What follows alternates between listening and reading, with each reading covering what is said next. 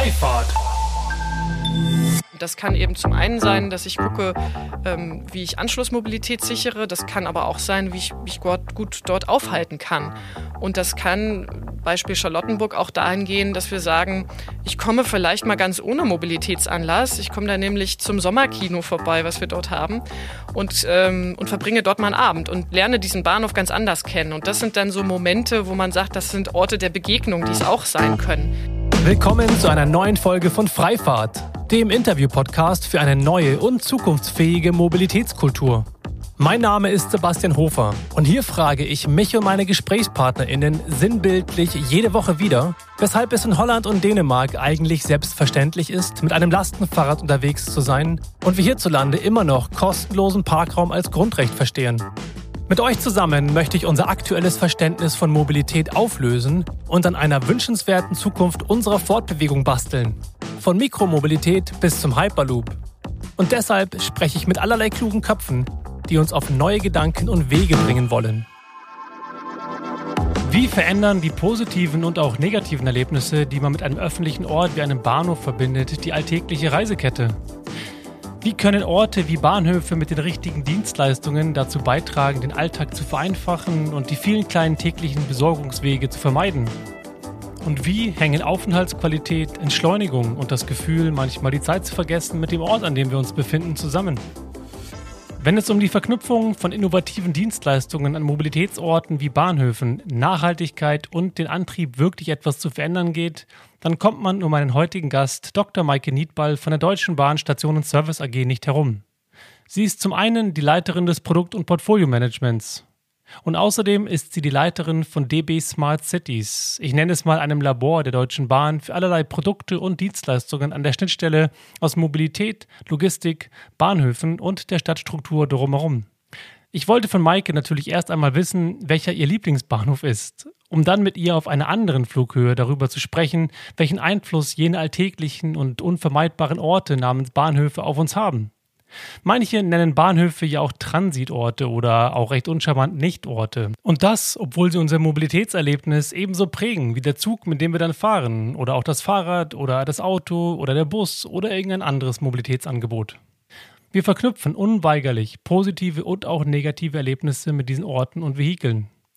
Maike erzählt mir, wie die Arbeit in der Konzernstrategie letztlich den Wunsch manifestiert hat, die Konzepte und Visionen für eine nachhaltigere Mobilität in anfassbare Realität zu überführen. Und so sprechen wir über Lebensqualität und Aufenthaltsqualität, über die Qualität und die Relevanz von unkontrollierbaren sozialen Begegnungen, darüber, wieso dieses Labor eigentlich Smart City heißt und welche Rolle Maike Technologie und deren Einsatz beimisst. Und mit einem freundlichen Augenzwinkern sprechen wir auch über Zeit, welche einem die Bahn in diesem Fall einmal planmäßig schenken möchte. Also, einsteigen bitte und viel Spaß mit Dr. Maike Niedball von der Deutschen Bahn. Ich würde gerne mit dir heute mal starten ähm, mit meinem kleinen Spiel, mit dem Entweder-Oder-Spiel. Äh, du hast ja schon gesagt, du hörst auch den Alles gesagt Zeit-Podcast. Ähm, kennst das also. Ähm, es sind ungefähr 20 Stück. Ähm, du kennst die Regeln ja sozusagen und deswegen können wir direkt mal loslegen. Also Frage 1 wäre, Fahrrad oder E-Scooter? Fahrrad. Lastenrad oder E-Auto? E-Auto. Carsharing oder Moped-Sharing? Moped-Sharing. U-Bahn oder Taxi, beziehungsweise Ride-Hailing? U-Bahn. Besitzen oder teilen? Teilen. Free-Floating oder Hybrid? Free-Floating. Free-Floating oder stationsbasiert? Free-Floating. Markierter Bereich oder solche Abstellständer für beispielsweise Fahrräder oder Scooter? Markierter Bereich. Shuttle oder Mitfahrgelegenheit? Shuttle? Yoki oder Clever Shuttle? Yoki. Aber das erzähle ich nachher. Das ist gut, machen wir. Ich notiere mir das direkt mal. Callerbike oder Limebike, beziehungsweise Jump bei Lime? Callerbike. Berlin Südkreuz oder Berlin Hauptbahnhof? Oh, gemeine Frage. Da, ähm, Joker. Oh, alles klar. Interessant. Da äh, reden wir auch gleich noch drüber. Ja. Berlin Charlottenburg oder Hamburg Harburg? Auch Joker. Ja, du hast aber leider. Total unterschiedlich. Habe ich nicht gesagt, ne? Stimmt. Dann es war fair unfair. Das heißt, dann ist dein zweiter weg, aber jetzt gibt es keinen mehr. Okay. München Hauptbahnhof oder Frankfurt Hauptbahnhof? Frankfurt Hauptbahnhof. Kunst oder Konsum? Kunst. Selber machen oder kooperieren? Kooperieren? Investieren oder kooperieren? Kommt drauf an. Kooperieren. WeWork oder Impact Hub? Impact Hub? Die Factory in Berlin oder der Mindspace? Factory. DB Lounge oder irgendein Café um den Bahnhof herum? TP Lounge. Bahncard 100 oder nicht? Klar. ja. Sehr, ja, sehr gut. Das war's auch schon. Vielen Dank dafür. Du hast E-Auto statt Lastenrad gesagt. Da war ich überrascht. Ähm, genau, weil ähm, ich sozusagen kein Lastenrad besitze. Ich, also ich bin schon eins gefahren, keine Sorge. Wenn ich jetzt so auf meinen heutigen Mobilitätsbedarf gucke, meine Kinder sind beispielsweise jetzt schon ein bisschen größer geworden, dann würde ich, wenn ich mich jetzt entscheiden müsste, dann für ein E-Auto entscheiden. Weil? Weil die kurzen Strecken fahren wir sowieso mit dem Fahrrad. Das wäre ja auch für ein Lastenrad so der, die normalen Strecken. Und dann, wenn man dann doch mal längere Verbindungen hat, dann würde mir ein E-Auto helfen. Und äh, dann hast du Yoki gesagt und willst das erklären statt Clever Shuttle. Naja, was heißt erklären? Also natürlich sind beides ähm, Tochterunternehmen beziehungsweise Beteiligung von der Deutschen Bahn. Insofern gemeine Frage natürlich. Aber ähm, Yoki habe ich deshalb gesagt, weil wir mit Yoki ähm, sehr viel auch gemeinsam zusammenarbeiten, gerade auch in Hamburg, wo wir ja auch eine gemeinsame Smart Cities Partnerschaft mit der Stadt, mit der Freien und Hansestadt Hamburg haben, so rum. Und ähm, ja, insofern ähm, musste ich natürlich jetzt Ioki sagen. Und wir haben auch eine ähnliche zeitliche Historie und ähm, arbeiten auch im Bereich von Urban Analytics zusammen. Ja, insofern bestehen da schon ähm, sehr viele Verbindungen. Ist das der Freien Hanse Hansestadt Hamburg eigentlich wichtig, die als Freie und Hansestadt Hamburg genannt zu werden? Oder darf man auch mal die Stadt Hamburg sagen? Ich frage mich das, das darf man, glaube ich, schon. Aber ähm, manchmal denke ich dran, wie es eigentlich richtig lautet, dann sage ich es auch gern richtig.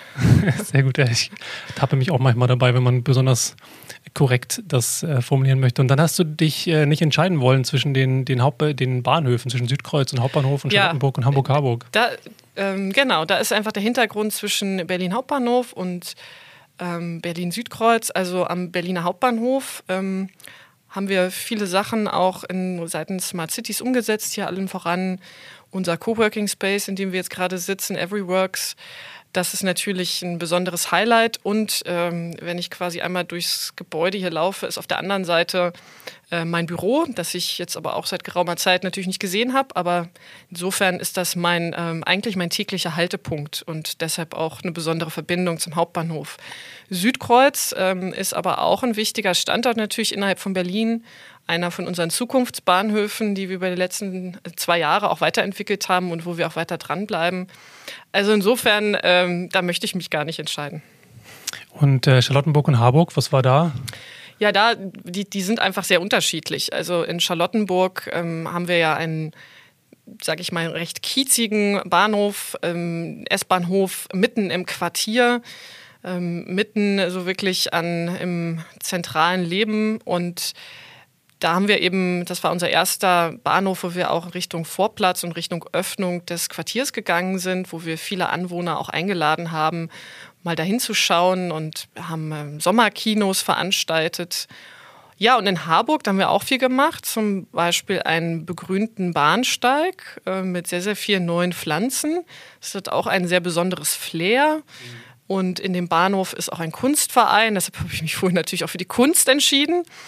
Ähm, und ich glaube aber trotzdem, dass die sich nicht so vergleichen lassen vom direkten, unmittelbaren Umfeld. Deshalb wäre das jetzt Äpfel mit Birnen zu vergleichen. Das stimmt, das ist ja auch der, der Charme von, von euch, dass ihr an verschiedenen Bahnhöfen verschiedene Sachen ausprobiert, um wahrscheinlich auch rauszufinden, was davon tatsächlich einen Mehrwert bietet, ähm, im Sinne von eurer Vision, die ihr habt. Genau.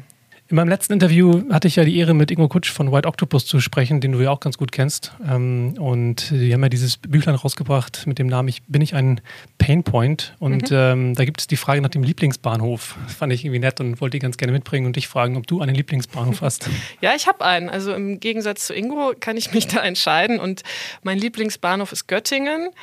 Äh, einfach weil ich aus Göttingen komme. Ich bin dort aufgewachsen und wann immer ich da bin, ist es natürlich noch eine besondere Verbindung.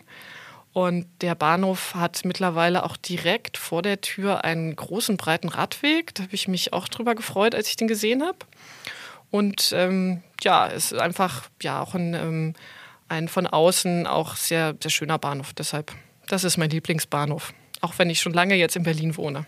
Und wüsstest du aus dem Kopf, wo dort die Bahnhofsuhr hängt? Auch das ist eine Folgefrage in dem Büchlein. Oh, gemein. Ja, fand ich total auch. Ich würde sagen, die hängt direkt draußen. Da hängt eine.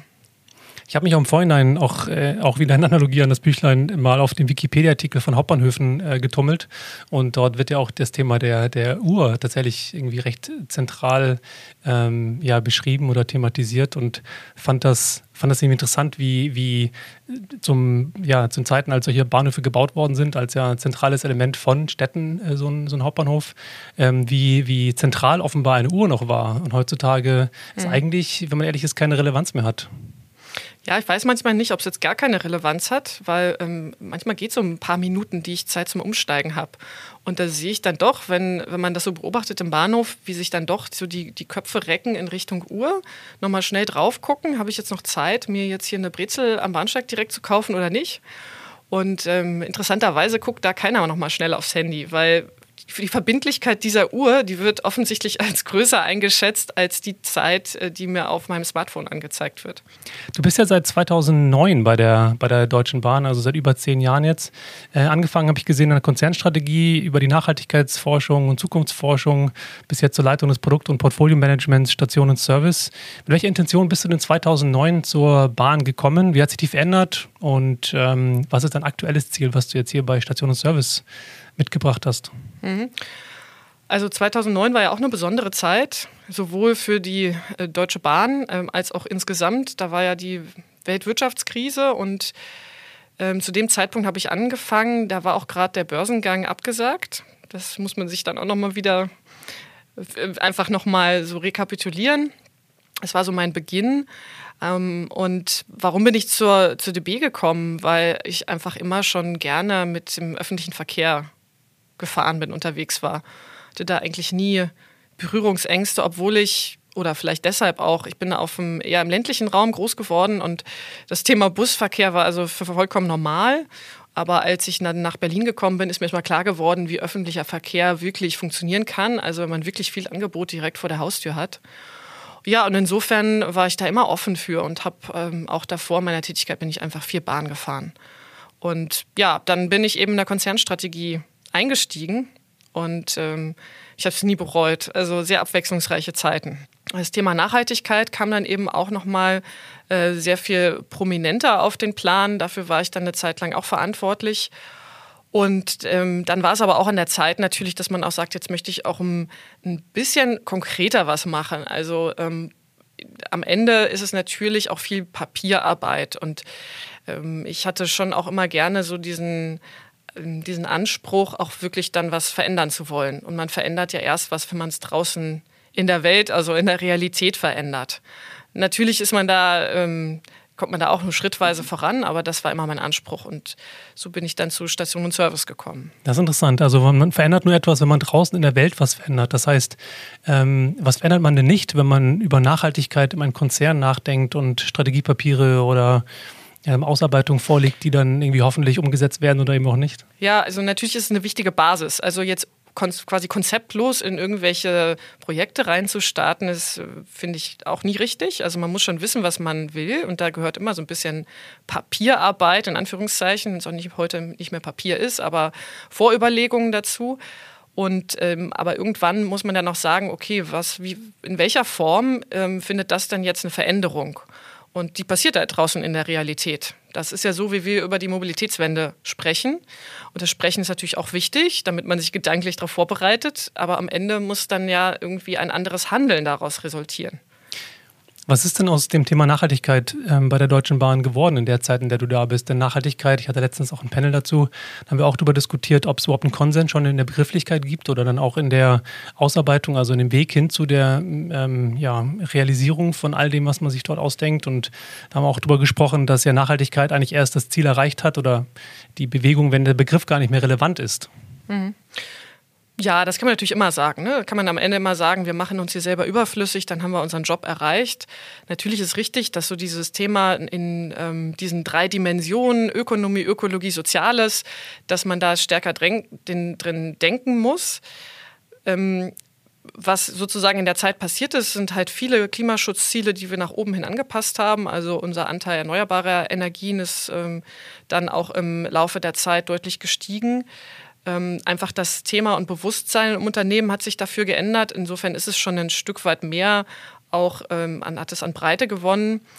Ähm, dennoch muss man halt sagen, bewirkt man manchmal dann, wenn man dann noch ein bisschen näher am Geschäft dran ist, noch mal mehr. Das, was wir bei Smart Cities hier tun, sind am Ende alles Nachhaltigkeitsprojekte, wenn man so will. Es geht immer darum, die, die Attraktivität vom öffentlichen Verkehr, speziell jetzt hier von den Bahnhöfen, zu verbessern um damit noch mehr Menschen einen Anreiz zu geben, zu wechseln oder noch häufiger zu kommen, noch häufiger das Auto stehen zu lassen. Also wir wollen einen Beitrag leisten, ähm, dass weniger Verkehr, also Straßenverkehr, Autoverkehr auf der Straße stattfindet. Sei es jetzt im Bereich Mobilität oder Logistik. Gut, dann lass uns da mal direkt reingehen. Wir sind jetzt genau gerade hier und ich hatte gerade schon ja auch als, schon kommentiert, als ich ankam. Ich bin mit dem Fahrrad angekommen und hatte sozusagen die Herausforderung, ähm, dass ich mein Fahrrad vor der Tür abstellen musste. Und lustigerweise gibt es dann direkt auf der anderen Seite am Europaplatz ja die Nextbike-Station mm, und viele Fahrräder, die irgendwie am, am Zaun kleben und irgendwo übereinander gestapelt sind. Und habe mir direkt gedacht, okay, ich bin offensichtlich nicht Zielgruppe, ähm, hm. mit dem Fahrrad hm. hier anzukommen und hier zu arbeiten. Hm. Ja, das, ich, das stimmt natürlich nicht. Das, da, da sage ich natürlich ähm, nein. Ähm, also ganz konkrete Situation hier ist eben, das war von Anfang an so, dass hier rund um den Hauptbahnhof uns ähm, leider keine Fläche gehört. Also quasi die, nach der Tür hört unser Eigentum, unser Besitz quasi auf. Ähm, dass wir halt hier immer schauen müssen, wie wir uns mit den Bezirken so einig werden, ähm, dass es beispielsweise mehr Fahrradstellplätze gibt. Das ist am Berliner Hauptbahnhof noch nicht gelungen. Das sieht man ja ziemlich gut. Und wir arbeiten aber daran mit einer Bike-and-Ride-Offensive, dass wir dort, wo wir selber Flächen haben, dass wir die Kommunen oder Bezirken zur Verfügung stellen und dass die darauf mit einem Förderprogramm, was wir auch initiiert haben, auch solche Abstellanlagen auch einrichten können. Und ähm, das muss auch unser Anspruch sein. Das zählt nämlich auch dann aus auch ein Teilbereich von Smart Cities. Wie kommen die Menschen denn hier hin? Und die, ähm, auch das müssen wir mitorganisieren. Also sei es zu Fuß, was häufig ähm, auch vernachlässigt wird, ob mit dem Fahrrad, ob mit dem zum Beispiel Yoki-Shuttle. Ähm, wir müssen daran arbeiten, dass halt auch mehr, ähm, sagen wir mal, entweder gebündelte Verkehre entstehen oder halt auch nachhaltige erste und letzte Meile möglich ist. So, und ähm, das ist eben auch etwas, was wir, was wir anbieten. Oder beispielsweise E-Scooter-Flächen, die wir markieren. Das hatte ich vorhin auch gesagt, ja. was gut funktioniert und wo dann auch die E-Scooter auch wieder abgestellt werden können. Hm, gleichzeitig die Frage, wenn ich hier so durch die Räumlichkeiten laufe, sieht es sehr, sehr einladend, sehr schön, ein bisschen corporate, ein bisschen ähm, sozusagen etwas bunter, ähm, immer noch schlicht im Vergleich zur DB-Lounge. Das heißt, ich habe direkt ein anderes Gefühl, wenn ich hier drin bin, als wenn ich in der DB-Lounge bin. Das ist irgendwie auch mit Telefonkabinen, mit irgendwie dem Meetingraum, wo wir jetzt gerade sind, ähm, ja, vielfältiger und bieten mehr ein zum Arbeiten, als es ein kleines Tisch jetzt in, mhm. Tischchen in der, in der Lounge. Gleichzeitig bleibt ja schon die Frage offen, ähm, warum sollte ich hierher kommen, als im Vergleich zu jetzt den, den umliegenden Coworking Spaces? Und vielleicht die Frage zugespitzt, ähm, Arbeiten im Rahmen einer Reisekette oder sich zu treffen in Meetings im Rahmen von so einem ähm, ähm, Coworking Space, wie ihr ihn anbietet, ist ja fast ein kulturelles Thema. Das heißt, ähm, gerade mit der Corona-Pandemie erleben wir es, wie sich Arbeiten auch verändert. Ähm, dennoch würde ich behaupten, es ist so ein Henne-Ei-Problem. Ähm, wer in welchem ja, Modus, Reisemodus oder vielleicht auch alltäglichen Arbeitsmodus nutzt denn solche ähm, Flächen und zielt beispielsweise dieser 16 Cent pro Minute, ähm, dieses Preismodell, was ihr habt, mhm. hilft das, diesen Ort tatsächlich mehr zu integrieren äh, in, in diese neue Art des Arbeitens? Mhm.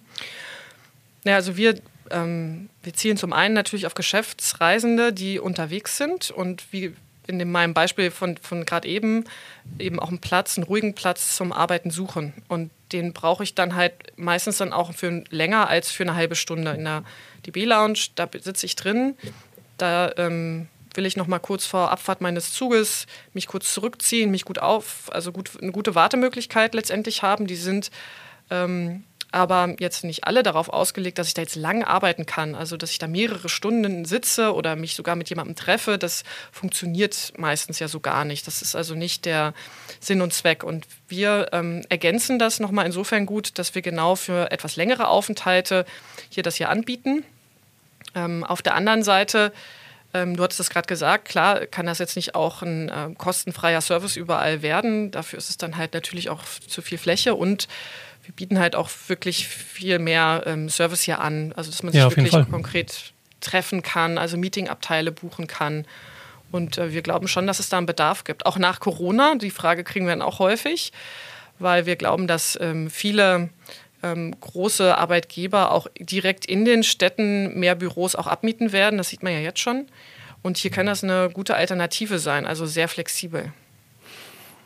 Das bringt mich so ein bisschen zu der Frage, ähm, was eigentlich die Deutsche Bahn jetzt namentlich Station und Service eigentlich ähm, verfolgt für eine Zielsetzung mit den Aktivitäten, ähm, die wie beispielsweise Coworking oder wir hatten ja schon darüber gesprochen, ne, die Verschönerung von Vorplätzen, so die Erhöhung der Aufenthaltsqualität äh, an Bahnhöfen, weitere Services wie die Hamburg Box, wo es darum geht, irgendwie auch letzte Meile Mobilität zu reduzieren. All diese Dinge ähm, hat bei mir zu der Frage geführt, was, warum macht das die Deutsche Bahn? Was habt ihr damit vor? Das ist genau der Punkt, dass wir die, ähm, die Bahnhöfe und damit den öffentlichen Verkehr in Summe attraktiver machen wollen. Also durch einen ähm, Service, den ich gut in meinen Alltag, in meine Mobilität integrieren kann. Also wenn ich mir vorstelle, ich bin eben Pendler und ich fahre, wie gesagt, in normalen Zeiten dann und wann eben ins Büro, dann kann ich ähm, auf meiner Reise quasi sehr viele Sachen ähm, miterledigen. Also ich kann am Bahnhof in Geschäfte gehen und äh, was kaufen, je nach Bedarf. Ich kann aber auch zum Beispiel wie in der Hamburg-Box mir dorthin was liefern lassen. Ich habe dann keine zusätzlichen Wege, die ich auf mich nehmen muss. Und wenn ich mir vorstelle, ich bin ein, äh, dann ein Autofahrer, na, die Autofahrer, die fahren halt morgens rein, abends raus und dann erledigen die zwar auch viel auf dem Weg, aber die haben dann nochmal weitere Wege, die sie fahren. Und das wollen wir alles am Bahnhof bündeln und ermöglichen sodass es halt künftig noch viel mehr gute Gründe gibt, dann auch wirklich zu wechseln. Aber das muss eben so komfortabel auch sein, ähm, dass man da also nicht lange drüber nachdenken muss. Das ist dann übrigens auch der, so dieser, diese Überlegung, warum heißt das eigentlich Smart City? Also der smarte Begriff ist für uns, muss komfortabel sein und gleichzeitig auch umweltfreundlich, also muss einen Beitrag leisten. Smart äh, muss komfortabel sein und muss einen Beitrag leisten für den Umweltschutz. Gleichzeitig wird Smart ja häufig assoziiert mit Technologie, ne? mit Sensorik, mit irgendwie X-to-X-Kommunikation, mhm. ähm, mit viel ja, Digitalisierung im öffentlichen Raum, der einem das Leben irgendwie erleichtert. Ähm, bei Mobilität und jetzt namentlich auch irgendwie Orten, wie ihr sie neu bespielen wollt, ähm, würde ich mich, würde ich fragen, inwieweit ja das menschliche Maß, wie weit die Nutzerzentrierung im Gegenzug zu jetzt einer Hyperdigitalisierung, ähm, welche Rolle, welches Potenzial hat? Hast du da eine Einschätzung? Ja, also wir, ähm, wir kreieren unsere Produkte und Services immer so, dass wir erstmal gucken, welches Problem wollen wir denn eigentlich lösen. Also wo gibt es ein Problem und wie können wir dazu beitragen, es zu lösen. Und ähm, und erst im zweiten Schritt überlegen wir, was brauchen wir da vielleicht für Daten für, um das zu hinterlegen welche Technologie ist da am besten, um es umzusetzen. Also wir starten nicht mit der Frage, wir haben jetzt eine spannende Technologie kennengelernt, wo können wir die denn anwenden? Das funktioniert meistens nicht. Hm, und richtig. Genau. Und äh, deshalb überlegen wir, haben wir natürlich auch ein, ähm, auch ein Handlungsfeld, wo wir halt uns auch sehr intensiv mit Daten beschäftigen also auch dort an der Stelle auch mit Yoki, ähm, mit ähm, dem Team Mobility Analytics zusammenarbeiten, ähm, wo wir natürlich uns auch vorher anschauen. Zum Beispiel ist eigentlich Charlottenburg der quasi richtige Bahnhof oder Harburg. Hm, okay. Ähm, da schauen wir uns an, welches Potenzial an Verkehrsverlagerung haben wir denn dort. Also das wird dann simuliert über ganz viele unterschiedliche Datenpunkte Und dann kann man damit eben rausfinden, mit gewissen Annahmen dahinter, wie viele Menschen könnten denn dann äh, zusätzlich zum Bahnhof kommen und was würde das eigentlich für Effekte auf den Verkehr haben? Das klingt interessant. Kannst du da ein bisschen teilen, was dann eure Zielparameter waren, die ihr, an deren Stellschrauben ihr gedreht habt, um dann letztendlich Charlottenburg und Harburg zu identifizieren? Ja, also Charlottenburg äh, haben wir damals so quasi noch nicht gefunden, aber ein Punkt, der nach wie vor Relevanz hat, ist dabei zu schauen, ähm, ist das sozusagen ähm, erstens mal ein, ein Kiez, um den es, äh, um den herum es sehr viel Autoverkehr gibt. Also wenn ich natürlich sowieso schon eine, sagen wir mal, fünf Spielstraßen drumherum habe und das ist eine verkehrsberuhigte Zone, dann werde ich wahrscheinlich gar nicht so viel Autoverkehr verlagern können. Wohingegen, wenn ich viel Autoverkehr heute schon habe, dann ähm, gibt es offensichtlich ähm, viel Mobilitätsbedarf, der heute noch auf der Straße quasi stattfindet. Also das ist auf jeden Fall ein wichtiger Parameter. Ansonsten sind das eben Annahmen äh, zu auch ein paar soziodemografischen Merkmalen ähm, und ja, lauter solche ähm, quasi Inputgrößen, die man dabei dann betrachten muss. Hm, das Umfeld von Bahnhöfen ist ein interessantes Thema, denn ähm, Jetzt seid ihr bei Station und Service, sozusagen habt ihr ja die, die Orte inne, ihr besitzt Infrastruktur an sehr, sehr attraktiven urbanen Lagen ähm, und seid jetzt dabei, diese Orte neu zu definieren. Auf der anderen Seite gibt es ja Callerbike, bei dem wir vorhin schon im Gesprächchen ähm, ja, vorbeigekommen sind, vorbeigerollt sind, die sich ja um Mobilitätsangebote kümmern im Sinne von der DB Connect ähm, als, mhm. als Schwester- und äh, Organisationseinheit von der Deutschen Bahn. Ähm, wenn es jetzt darum geht, sozusagen dieses Umfeld von Bahnhöfen zu neu zu definieren, neu zu kodieren, Quartiere auch zu entwickeln, jetzt ganzes Thema 15 Minuten Stadt, fußläufige Quartiere, was jetzt irgendwie ne, sehr, sehr präsent ist, das Thema. Ähm, wie gut funktioniert das denn, dass es zwei unterschiedliche Organisationseinheiten sind, die aber eigentlich sozusagen, wie ihr das ja macht, wovon du sprichst, ja eigentlich sehr holistisch an das Thema Mobilität denkt? Mhm. Ja, wir sind als Station und Service ja verantwortlich für den Betrieb der Personenbahnhöfe. Äh, unser Auftrag ist es jetzt nicht, die Mobilität dorthin zu organisieren, aber ähm, wir ergänzen uns an der Stelle gut, weil der eine ähm, oder erbringt diese Mobilität tatsächlich, also Call-a-Bike, der Service wird zur Verfügung gestellt. Und unsere Aufgabe besteht dann zum Beispiel darin, zu gucken, ja, an welchen Standorten bräuchten wir denn das eigentlich? Lasst uns zusammensetzen. Was brauchen ähm, ja, bestimmte Mobilitätsdienstleister, damit sie ihren Service noch viel lieber an unserem Bahnhof platzieren? Also das sind zum Beispiel Stellflächen sind aber auch vielleicht äh, Lademöglichkeiten. Also das ist da, wo wir dann wieder ins Spiel kommen. Und natürlich, ja, wir haben per se eine gewisse Frequenz. Also der Bedarf entsteht ja dann genau, wenn ich dann vor den Bahnhof trete und ja überlege, wie komme ich jetzt weiter. Das heißt, äh, dass diese Frequenz quasi, die bringen wir mit. Aber Vorplätze sind zuweilen dann auch sehr, noch sehr ähm, ja, chaotisch zuweilen organisiert. Also viele Leih-Fahrradsysteme, E-Scooter, die dann irgendwo parken. Und da, das ist ja sehr wenig kundenzentriert, weil der Kunde findet am Ende nicht das, was er braucht, mit nicht der gewissen Zuverlässigkeit. Und für die, die den Service nicht nutzen, ist es einfach störend, wenn es im Weg steht. Und das ist dann unsere Aufgabe, dass wir das dann besser organisieren. Also indem wir sortieren und ja, dazu beitragen, dass da eben kein Chaos entsteht. Ihr habt ja auf eurer Webseite stehen, dass Bahnhöfe nicht nur Zugangstor zum System Bahn sind, sondern auch wegweisende Zentren der Mobilität und belebte wie beliebte Orte der Begegnung.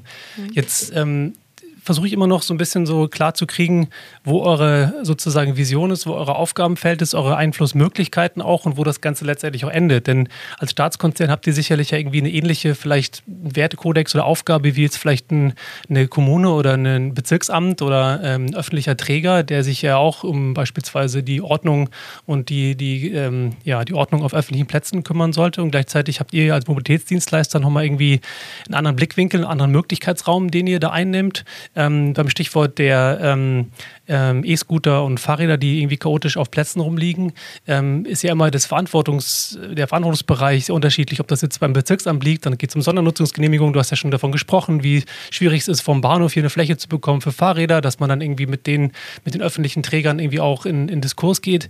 Ich habe das Gefühl, dass da irgendwie so ein elementares äh, Problem liegt darin, dass sozusagen die einen etwas Gutes machen wollen, aber die anderen irgendwie auch, aber vielleicht irgendwie auch nicht und das verhindern und Ähm, ist das nicht, ist das, ist das ein täglich, täglich Brot für deine Arbeit, so diese Beobachtung? Ja, also deshalb wollen wir ja auch mit zum Beispiel solchen Smart Cities Partnerschaften, wie wir sie mit äh, Köln und Hamburg haben, ähm, und auch mit Berlin arbeiten wir sehr gut zusammen. Da wollen wir eben genau dieses zeigen, ähm, was es bringt, wenn man dann äh, kooperiert und sich vielleicht so ein gewisses Feld dann auch quasi absteckt und sagt, das wollen wir jetzt in den nächsten fünf Jahren hier gemeinsam erreichen, dass solche Sachen dann äh, einfacher funktionieren. Und jetzt können wir natürlich sagen, alles das, was vor dem Bahnhof ist, und wenn es nicht unsere Fläche ist, dann hat uns das nicht zu interessieren. Das kann man so machen. Am Ende äh, der, der Reisende oder der Pendler, der kommt, den interessiert das nicht. Das, ähm, der möchte, dass er dort gut hin und wegkommt. Und deshalb ist es eben unsere Aufgabe, dass wir uns damit auseinandersetzen. Und das tun wir eben. Und das kann eben zum einen sein, dass ich gucke, ähm, wie ich Anschlussmobilität sichere. Das kann aber auch sein, wie ich mich gut dort aufhalten kann. Und das kann, Beispiel Charlottenburg, auch dahin gehen, dass wir sagen, ich komme vielleicht mal ganz ohne Mobilitätsanlass. Ich komme da nämlich zum Sommerkino vorbei, was wir dort haben, und, ähm, und verbringe dort mal einen Abend und lerne diesen Bahnhof ganz anders kennen. Und das sind dann so Momente, wo man sagt, das sind Orte der Begegnung, die es auch sein können. Im Kern steht es, dass wir einen Mobilitätsbedarf dort befriedigen. Das ist vollkommen klar. Aber ein Bahnhof, wo so viele Menschen am Tag zusammenkommen, das sind 20 äh, Millionen Kontaktpunkte, die wir normalerweise haben. An diesen Orten ähm, entsteht zwangsläufig Begegnung. Und wenn wir irgendwie das dazu beitragen können, dass die ähm, positiver wird und stattfindet, dann ist das doch ein, ein schöner Anspruch, eine schöne Vision. Total, ähm, keine Frage. Das ist definitiv eine schöne Vision. Und gleichzeitig sind ja so Bahnhöfe wie auch der Hauptbahnhof ja eigentlich mehr ein Einkaufszentrum oder zumindest zum großen Teil ein Einkaufszentrum im Vergleich zu einem Umsteig, Umstiegsplatz wie vielleicht sogar der Südkreuz, der deutlich mehr Gleise und mehr sozusagen Bahnhof ist als jetzt irgendwie Einkaufszentrum wie jetzt der Hauptbahnhof. Ähm, was ich interessant fand in, in der Recherche zum Thema so Stadtsoziologie, auch im Kontext von Bahnhöfen war, habe ich gelesen, dass ja naja, dass Straßen, dass Plätze und Parks ähm, sozusagen abhanden kommen im Kontext der, der Bevorzugung von Individualverkehr. Also, dass sozusagen ja mehr Straßen gebaut werden oder sozusagen ja auch ne, diese Bevorzugung von öffentlichem Raum für jetzt Individualverkehr auf Kosten eben von, von Plätzen der Begegnung, auf Kosten von öffentlichen Anlagen, Spielplätzen, Grünflächen etc. pp. Mm, das heißt, könnte man fast sagen, dass was das hier tut, ja fast schon eigentlich so eine Art ähm, ja, stadtsoziologischer Kampf ist, diese, diese Orte von Mobilität wieder auf ein anderes Level zu rücken und das durch erlebbare Vorplätze und Kultur und Fahrradwerkstätten und Cafés und Kino und was ja nicht alles da macht, ähm, dem ja einen, einen lebbaren Mehrwert einzuhauchen? Ja, ich glaube, das, das Schöne an einem Ort ist ja, dass ähm, man mit diesen Orten in irgendeiner Form Erinnerungen verknüpft. Und wir wollen eben dazu beitragen, dass diese Erinnerungen möglichst positive werden. Das ist so letztendlich das, was auch so dahinter liegt, an ähm, warum wir uns mit der Frage auseinandersetzen. Und diese autogerechte Stadt, darüber ist man sich ja total einig, dass die nicht mehr die Zukunft ist. Die Frage ist ja nur, wie viel wird dann da zurückgebaut? Nehmen wir das Beispiel Barcelona, ähm, die ja wirklich ein ja, ein sehr stringentes, finde ich, Konzept dahinter haben und das auch so umsetzen. Also, dass ich immer gewisse Blocks habe, um die ich dann rumfahren kann, aber ich kann nicht in den Block immer reinfahren. Und in der Mitte ist dann eine Zone, wo ich gar nicht fahren kann. Und die sind zu der Or die sind zu wirklichen Begegnungsorten geworden. Also mehr auch Nachbarschaft, mehr auch äh, soziale Teilhabe, mehr wirklich Begegnungen vielleicht von Menschen, die sich im normalen Leben halt gar nicht begegnen. Und das ist wiederum, wenn ich es auf den Bahnhof übertrage, genau das, was bei uns passiert. Mhm. Hier treffen sich Menschen, die sich vielleicht in einem normalen Leben nie begegnet wären. Und das ist doch eigentlich das, was aber auch wieder so interessant sein kann, also in Form von Reiseerlebnis, wenn mhm. ich es mal weit fasse. Das klingt schön, ja. Das ist tatsächlich etwas, was abhanden kommt, wenn man sich in, in Shuttle, in Taxis, in Autos sozusagen in seinen individuellen ähm, Gefäßen befindet und gar nicht mehr wirklich diesen Austauschort hat, diese Begegnungsfläche, diese Reibungsfläche, die auch passiert, wenn man eben ja Obdachlose sieht, wenn man Menschen sieht, die Flaschen einsammeln, wenn man auch Menschen sieht, die vielleicht für den für die Reinhaltung, für die Sicherheit, für die Vielfalt vielleicht auch an so einem Ort und vielleicht auch für die Verschönerung in Form von Kunst, Kultur ähm, vielleicht verantwortlich sind. Ja, man muss sich einfach nur mal mal manchmal vielleicht selber auch an die Nase fassen. Wie häufig ist es einem vielleicht schon passiert, dass man in einem Auto saß, wo man wirklich seine quasi vier Wände, so hätte ich was gesagt, drumherum ja. hat. Und das schafft Isolation. Und wie, wie schnell ist man dann so, oh Mensch, da hat mir jemand die Vorfahrt genommen, jetzt muss ich mal schimpfen, hupen und sonst wie. Wenn ich diese, diese Wand quasi nicht um mich herum habe und ich bin quasi Fußgänger, dann reagiere ich total anders. Es schafft dann Distanz auf jeden Fall. Ja, ja und äh, also man geht viel freundlicher dann miteinander um. Und dieses Distanz schaffen, jeder ähm, kapselt sich ein, jeder zieht sich zurück und achtet nicht mehr darauf, was links und rechts passiert, ist, glaube ich, auch ein, ein ganz wesentliches Element davon, dass das so auch nicht weitergehen kann. In Amsterdam am Flughafen gibt es ja statt jetzt nur Einkaufsgelegenheiten, sondern auch sowas wie ein Meditationscenter. Es gibt da eine, eine Bücherei, es gibt dort auch ein so ein mini-deutsches Museum, wo man spielerisch Technik und, ähm, und Wissenschaft kennenlernen kann. Zurück zu meiner Beobachtung, dass der Hauptbahnhof ja mehr ein Einkaufszentrum ist. Ist das etwas, was ähm, von euch erwartbar ist in irgendwie ja, den nächsten Jahren, dass fernab von Konsum auch solche Orte dort stattfinden können? Ja, weil es gibt ja auch auf der anderen Seite, es gibt ja durchaus auch Bahnhöfe, wo das schon so ist. Ich hatte ja Harburg genannt, da gibt es wirklich eine Fläche für Kunst, für den Kunstverein. Und sowas findet natürlich auch schon statt. Jetzt aber ähm, nochmal jetzt zurück auf Berlin Hauptbahnhof. Ja, ich glaube, es, es liegt, ähm, sagen wir mal, wenn ich nur einkaufen kann und nur Mobilität, da ist für mich genau diese Frage, wo ist jetzt das Kundenerlebnis, also welches, welche Erinnerung verknüpfe ich dann letztendlich mit diesem Ort? Und ich glaube, da gibt es noch quasi sowas in der Mitte, was du gerade angesprochen hattest. Also Möglichkeiten, auch nochmal was anderes zu erfahren, was anderes zu erleben. Letztendlich geht es auch darum, ist auch wieder eine Form von Konsum übrigens. Also vielfach zumindest, mhm. also auf andere Art, aber etwas, was ich vielleicht auch nicht an einem Bahnhof erwarten würde. Das mhm. ist, finde ich, immer das Spannende. Also ähm, habe ich jetzt damit gerechnet, dass mir zum Beispiel äh, die Deutsche Bahn sowas anbietet. So, ich, wir können da, glaube ich, sehr positiv auch mehr und mehr überraschen. Und das ist auch unsere Erfahrung, die wir auch auf den Vorplätzen dann machen. Ja, das stimmt schon. Das ist so die große Frage. Ist die Deutsche Bahn die richtige Organisation aufgrund des Images, das sie ja irgendwie hat, positiv und negativ, je nachdem, wen man fragt? Ähm, auf jeden Fall gibt es ein Image, es gibt eine Assoziation mit, dem, mit den, den zwei roten Buchstaben. Ähm, keine Frage. Gleichzeitig ist es natürlich schon so, würde ich auch sagen, in dem Moment, wo man häufiger an Orte kommt, die einen positiv ähm, überraschen, positiv was mit mir, mit mir machen, dann will ich dann natürlich häufiger hin und dann ist vielleicht auch der Gang dann zur S-Bahn etwas, was nahe, nahe liegt, näher liegt, als jetzt vielleicht der Gang zu meinem Auto in Zukunft. Insofern gebe ich dir da schon recht, dass das ein Potenzial haben kann. Ja, ist zumindest das, wo wir auch was aktiv zu beitragen können. Und das sehen wir auch. Also es ist auch, hat auch einen weiteren Aspekt, auch zum Beispiel, dass dann das Sicherheitsempfinden auch steigt, also es positiver wird. Das ist ja auch immer so ein Punkt, ähm, ah, das Bahnhofsumfeld, da will ich dann abends vielleicht nicht mehr sein. Und mit unseren äh, Themen rund um die Vorplätze, wo wir auch abends dann auch diese Flächen mit einer quasi anderen Nutzung versehen, wie Stichwort Kino, das sorgt dann dafür, dass dieser Ort wirklich ein anderer wird. Der wird belebter, da sind, da treffen sich quasi auch die Menschen, die sich auch tagsüber dort treffen. Und das gibt wiederum denen, die jetzt quasi nur ähm, für die Mobilität dort sind, auch wieder ein ganz anderes Gefühl. Und ich glaube, da müssen wir halt hin. Wir müssen halt dahin kommen, dass solche Orte ja, dann in dem Sinne höher frequentiert eigentlich sind. Ähm, auch im, insbesondere an den Orten, wo ich vielleicht sonst ähm, ja vielleicht eher so eine Art Abwärtsspirale dann zu befürchten hätte. Erlebt ihr ein Feedback, bekommt ihr Feedback ähm, von den Menschen, die dort sind, die sagen, hä, Deutsche Bahn, was habt ihr denn hier mit zu tun? Oder ja. was ist so die, du bist ja sicherlich auch mal da gewesen, wenn du mit Menschen Klar. gesprochen hast. Was war so die Resonanz? Ja, im ersten Moment, also es gibt ganz viele, die wahnsinnig positives Feedback geben. Darüber freuen wir uns natürlich.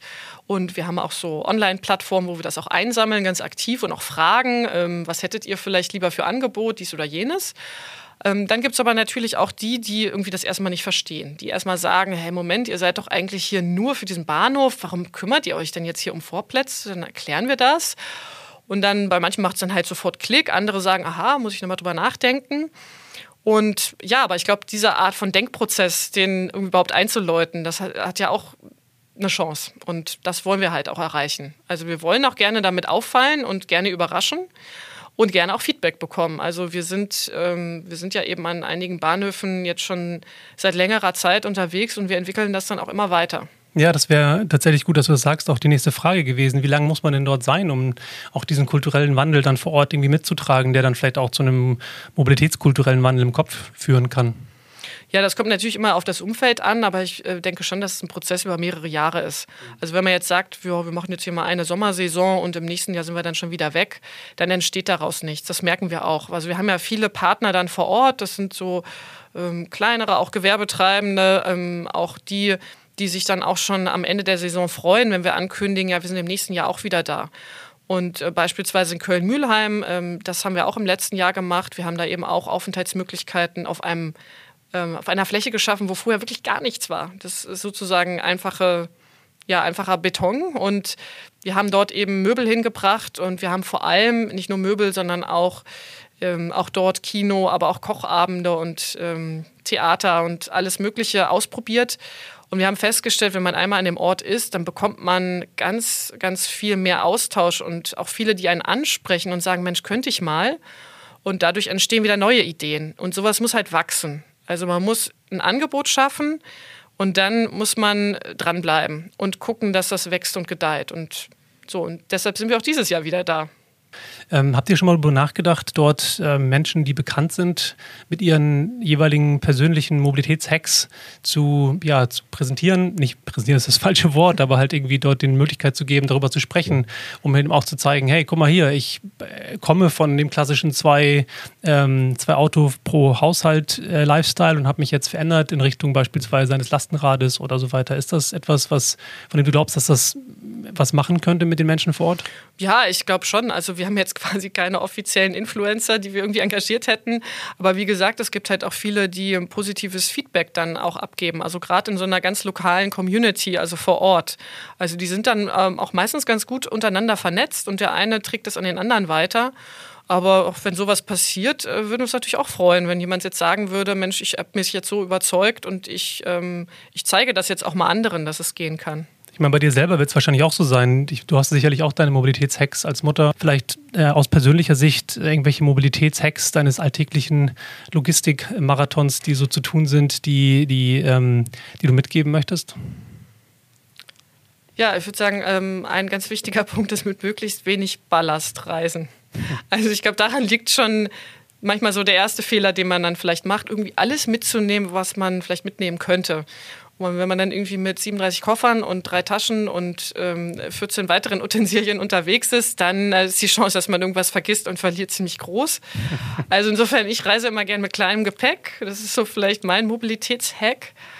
Und äh, ansonsten, ähm, glaube ich, muss man seinen Kindern einfach zeigen, äh, wie vielfältig Mobilität natürlich sein kann und ähm, dass man weder ähm, lauffaul sein sollte, ähm, dass man mit dem Fahrrad eigentlich eine ziemlich gute Distanz auch überbrücken kann. Das lernen ja die meisten Kinder schon noch. Dass man aber auch sehr früh, auch im öffentlichen Verkehr, S-Bahn fahren, ähm, also dass man auch das nutzen kann, ähm, das, das ist toll. Und die Kinder sind, die gewöhnen sich auch sehr schnell daran, auch alleine dann zu fahren. Stichwort nochmal smart. Ähm, ich finde es immer es bringt mich zum Schmunzeln, wie wir heute häufig so Themen der Mobilität mit irgendwie Technologie lösen wollen, sei es autonomes Fahren oder irgendwie noch mehr Kommunikation, um halt die Kinder, die dann zwischen irgendwie zwei Autos rausrennen, äh, sehen zu können, anstelle halt irgendwie sich vorher zu überlegen, was man quasi tut und wo die Gefahr herkommt. Oder auch die ganze E-Scooter-Diskussion, dass man kurze Wege letztendlich jetzt mit einem Fahrzeug überbrücken können will ähm, so sinnvoll es ist für manche Use Cases, aber sicherlich nicht in dem Umfang, der vom, von manchen proklamiert wird als Rettung der Welt. Wie hat sich dein Blick auf die Mobilität verändert als, als Mutter, vielleicht auch als ähm, ja, in deiner Rolle hier bei der Deutschen Bahn? Ja, dass man manchmal ähm, auch im Hier und Jetzt ganz schön viel schon verändern kann. Also ich würde niemals auf irgendeine technische Lösung warten, ähm, die dann vielleicht in zehn Jahren kommt oder vielleicht auch nicht kommt. Meine, es gab immer Hypes um gewisse Technologien und am Ende sind manche halt nicht gekommen. Insofern frage ich mich tatsächlich immer, was kann ich jetzt schon bewirken, was kann ich jetzt schon verändern, also im privaten wie im beruflichen. Und das geht auch. Also man, ich bin jetzt, so, ich bin technologieoffen, aber ich bin jetzt auch nicht so technologiegläubig, dass ich sage, aber erst wenn ich die Technologie habe, kann ich irgendwie anfangen, was zu verändern. Und ja, bei manchen Sachen, das muss man irgendwie abwarten. Also ob ähm, wie weit sozusagen jetzt E-Scooter, autonomes Fahren, wie weit uns das die Probleme quasi löst. Was, was ich in dem Kontext manchmal noch fast äh, interessanter finde, ist, ähm, dass man dann sagt, zum Beispiel beim ganzen Thema Flugdrohnen, ja, Mensch, die Innenstädte sind verstopft, dann lass uns das Verstopfen mal so beiseite schieben und jetzt bewegen wir uns dann in die dritte Dimension und ähm, da an der Stelle denke ich dann manchmal, okay, man müsste aber auch dann in, mit genau dem gleichen Elan, müsste man dann auch sozusagen auf der Erde bleiben und mal gucken, was man dort eigentlich auch alles schon tun kann. Und dann kommt es halt auf den richtigen Mix an. Also ich glaube, es gibt halt da auch dafür Use Cases, klar, aber ähm, ja, es macht mehr Spaß irgendwie oder es ist leichter, in die, sich zu überlegen, wie man auf den Mars besiedeln könnte, anstatt sich zu überlegen, wie man die menschgemachten Probleme auf der genau. Erde hinkriegt. Da gebe ich dir recht. Und da letztendlich, das ist so ein bisschen ein Gefühl von, man flüchtet eigentlich vor mhm. dem Bestehenden. Das ist halt anstrengend. Ja. Es ist total anstrengend, die richtigen Leute zu überzeugen, eine Lösung zu bauen, äh, auch die Kunden dann davon zu begeistern. Das gehört alles dazu. Es ist halt, das ist nicht einfach mal ein Sprint, den ich dann irgendwie rennen kann und dann ist gut, sondern ich brauche da einfach einen langen Atem. Atem. Aber ähm, die Probleme, die wir heute haben, die haben wir uns halt auch über Jahrzehnte geschaffen. Also ist es für mich auch vollkommen normal, dass es auch ein paar Jahre zumindest dauern wird, bis man dafür auch dann ähm, ja in größerem Stile auch dann die Lösung schafft. Worauf bist du denn schon stolz, was du geschafft hast? Du sagst ja davon, sprichst ja davon, dass es darum geht, Dinge auf der Erde sozusagen äh, erlebbar machen, um, umzusetzen, jetzt im Zuge von diesen vielen Projekten, die ihr gemacht habt. Was ist das, woran du gerne denkst? Worauf bist du stolz? Also ich würde jetzt gar nicht stolz mit einem gewissen Projekt jetzt verbinden, aber ähm, ich bin erstmal stolz, dass ähm, mein Team es und ich es geschafft haben, überhaupt so weit zu kommen, also wirklich in der Realität mal anzukommen anzudocken und äh, jetzt natürlich gespannt zu gucken, wie wird das auch angenommen.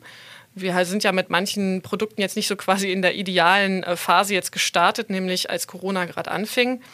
Äh, umso gespannter sind wir jetzt halt äh, zu wissen und zu schauen, ähm, wie es damit dann auch weitergeht.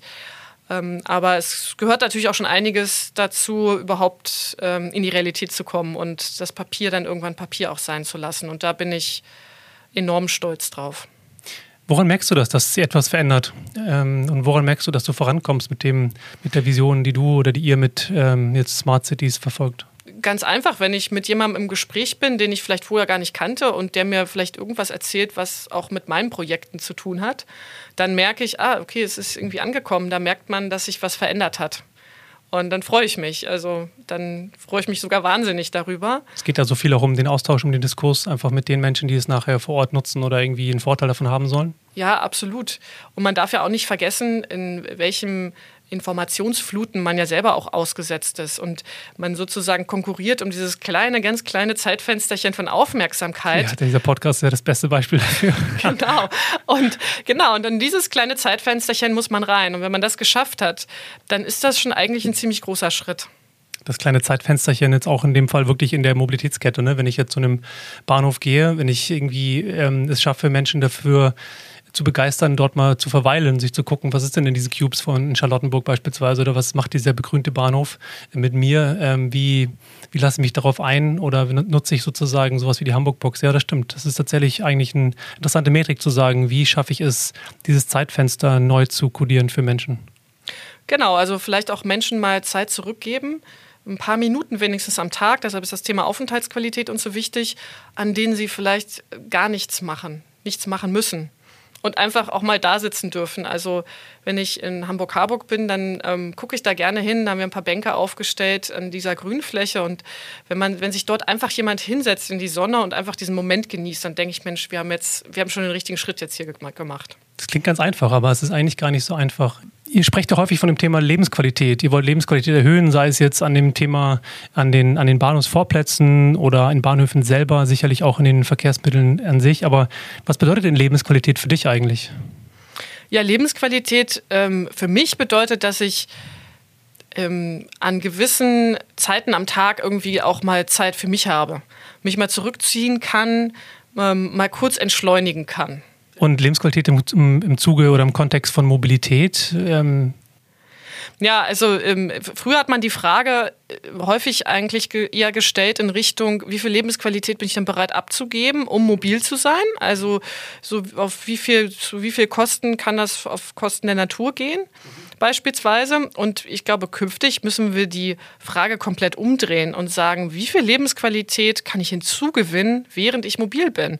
Also wenn ich in der S-Bahn, U-Bahn, im ICE sitze, Da gewinne ich in der Regel, wenn ich mich ganz blöd anstelle, könnte ich Lebensqualität gewinnen. Denn ich kann ja mit der Zeit machen, was ich machen möchte. Und wenn ich die dann gut nutze, dann steige ich da sicherlich auch entspannter aus.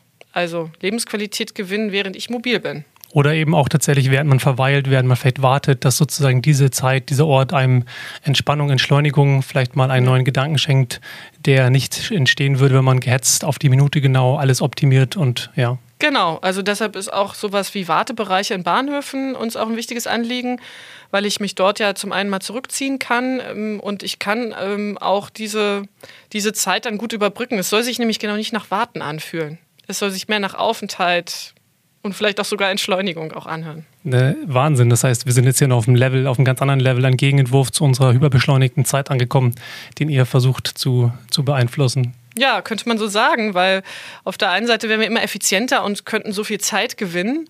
Und dann kommt das quasi wie so ein Rebound-Effekt zurück, dass man eigentlich nur noch mehr Dinge zu erledigen hat.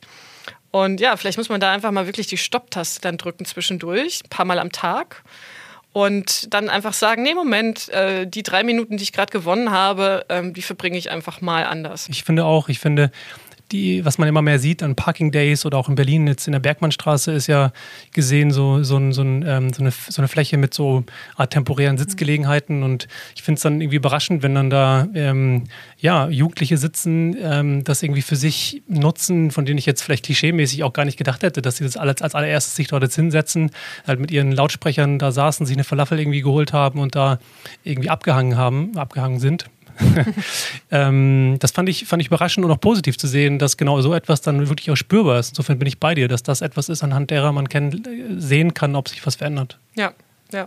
Also letztendlich darum geht es ja. Also diesen, ja, diesen Ort vielleicht mit ein bisschen mehr Erlebnis zu versehen und äh, auch wirklich diese Zeit ähm, in gewisser Weise zurückzuschenken. Also nicht immer nur durchs Leben zu hetzen, sondern auch mal ein paar Minuten äh, Ruhe zu gönnen ich glaube, wenn wir das irgendwie hinbekämen. Das ist ein hohes und, Ziel. Genau. Ähm, ja, aber letztendlich ist es eigentlich das, was der öffentliche Verkehr ja eigentlich auch als, als Vorteil bietet. Hm. Ich bin eben, ich kann bestimmen, was ich im Zug mache, in der S-Bahn, in der U-Bahn. Also ich kann, ich muss da ja nicht selber fahren. Das ist doch der riesen, riesen Vorteil. Und äh, diese Zeit darf ich selber mit mir verbringen, meistens ja. Und ähm, wenn ich das sozusagen mal übertrage, dann sind auch die Sachen, die wir tun, also wir wollen letztendlich Zeit sparen, also dass ich zum Beispiel keine weiteren Wege ähm, in Kauf nehmen muss und die dann damit vielleicht verbringen, am Bahnhof zu sitzen und nochmal meinen, ähm, weiß ich nicht, meinen Tag ausklingen zu lassen, ein paar Minuten. Hm. Ja, das stimmt. Ich würde sagen, das ist ein sehr schönes Abschlussstatement. Vielen Dank für das schöne Gespräch, Maike. Ja, herzlichen Dank.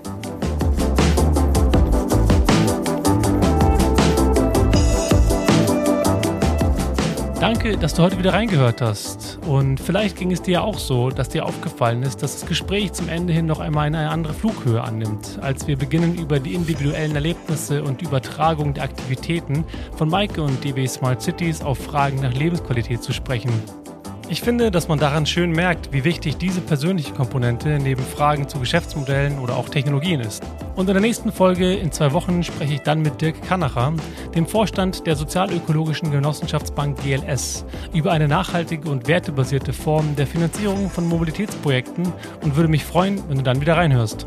Und wenn dir die Folge gefallen hat, dann freue ich mich wie immer natürlich auch über deine Unterstützung. Am einfachsten geht das, wenn du bei Spotify oder in deiner Podcast-App auf Abonnieren klickst und natürlich auch mit ein paar Sternchen und einem Kommentar bei Apple Podcasts. Außerdem freue ich mich, wenn du diesen Podcast fleißig weiterempfiehlst. Wenn du Kontakt aufnehmen möchtest, findest du mich bei LinkedIn, Instagram oder Twitter unter dem Namen Freifahrt. Das war es für heute mit Freifahrt. Mein Name ist Sebastian Hofer und ich freue mich, wenn du in der nächsten Folge wieder reinhörst und sage gute Fahrt und lass die Haare wehen.